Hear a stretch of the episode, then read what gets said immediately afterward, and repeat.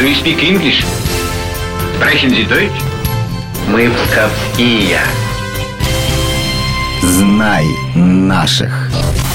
Всем привет! У микрофона Алина Махиня. 26 августа, ровно 434 года назад, передовые польские отряды под командованием Стефана Батория вплотную подступили к Пскову. Героическую оборону города возглавил сын героя Ливонской войны, боярин, имя которого теперь носит одна из улиц областного центра. Я говорю о псковском воеводе Иване Петровиче Шуйском. Среди старинных боярских династий московского государства шуйские занимали особое положение. Удивительно, но целых 12 представителей этого рода в 15-16 веках служили в Пскове князьями, воеводами или наместниками. О месте и дате рождения Ивана Петровича достоверных сведений нет.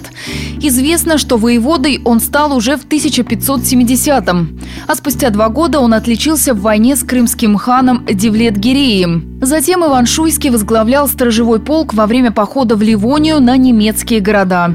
Тогда же впервые его назначили псковским наместником. Ливонская война для русского государства шла успешно, пока престол Польши, а затем объединившийся с ней Литвы, не занял Стефан Баторий. Энергичный король нанес несколько крупных поражений нашим войскам. В 1579 году Баторий взял Полоцк, затем Великие Луки. Пали псковские пригороды Опочка, Красный. Сдался и остров – Поляки предприняли поход на Псков, рассчитывая в случае успеха прибрать к рукам весь северо-запад Руси. Руководить обороной города было поручено как раз Ивану Петровичу Шуйскому, а также его дальнему родственнику Василию Федоровичу.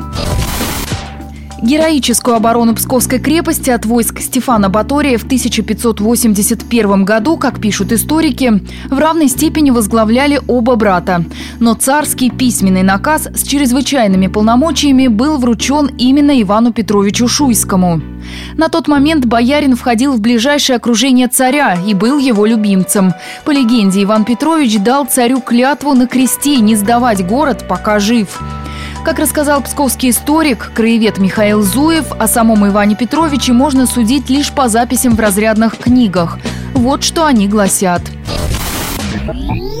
Иван Петрович не блестел всю жизнь. Это его вершина.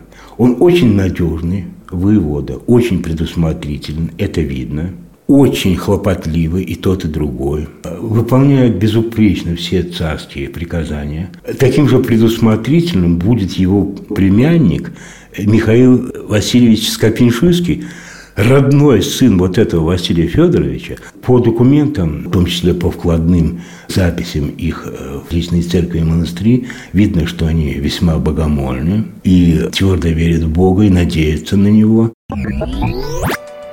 Враг подошел к Пскову 18 августа, но осада началась лишь спустя неделю, когда легкой артиллерии противника удалось ближе подобраться к стенам крепости. Силы, казалось, были слишком неравны. Пять с половиной тысяч русских воинов против 47 тысяч поляков. Хотя в польской армии было много наемников из других стран. Тем не менее, осада продолжалась долгих пять с половиной месяцев. По приказу Ивана Шуйского псковичи выжгли весь посад за пределами городских стен, лишив тем самым поляков жилья и провианта. Войско Батория, ставка которого размещалась в промежицах, несколько раз пыталось взять город, используя подкопы и даже пробив крепостную стену.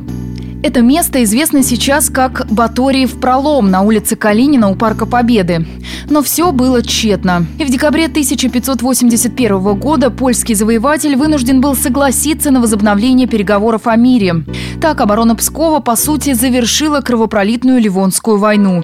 А сам Псков был пожалован Ивану Петровичу Шуйскому в кормление. И в последующие годы он был его наместником.